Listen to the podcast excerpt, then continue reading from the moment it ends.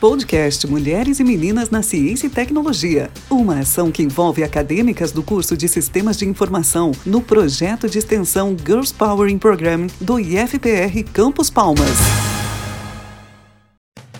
Olá, eu sou a Jaqueline e no terceiro episódio do podcast Mulheres e Meninas na Ciência e Tecnologia vou falar um pouco de Ada Lovelace ela é considerada a primeira programadora da história e também a primeira mulher a escrever um código.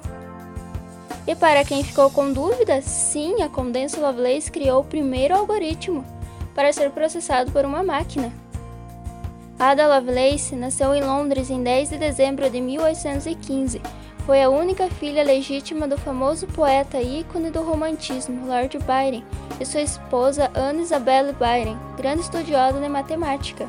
Por influência da mãe, Ada recebeu educação voltada para as ciências exatas. Ela conheceu Charles Babbage quando era muito jovem, tinha apenas 17 anos. Ela insistiu muito para que ele a aceitasse como aluna. Ada conseguiu isso quando viu um artigo dele sobre uma de suas ideias, a máquina analítica. O artigo estava escrito em francês e ela realizou a tradução para a língua inglesa. De fato, isso chamou muita atenção de Charles e assim começou a colaboração entre eles.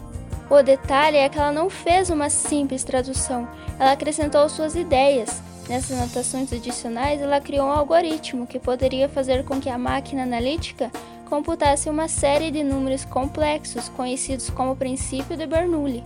Suas anotações ficaram marcadas na história da computação, como a primeira descrição de um computador e de um software, Ada não parou por aí. Ela imaginou um mundo em que os computadores fizessem muito mais do que meros cálculos. Um mundo em que eles poderiam compor música e até se transformar em uma extensão do pensamento humano.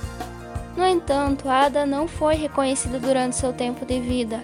Ada Lovelace morreu de câncer aos 36 anos de idade, muito jovem, mas seu legado está mais vivo do que nunca. Ada foi uma verdadeira visionária e continua a ser inspiração até hoje para incentivar outras mulheres a realizarem grandes feitos em tecnologia, computação e programação de computadores. Gostou de conhecer um pouco da história dessa cientista?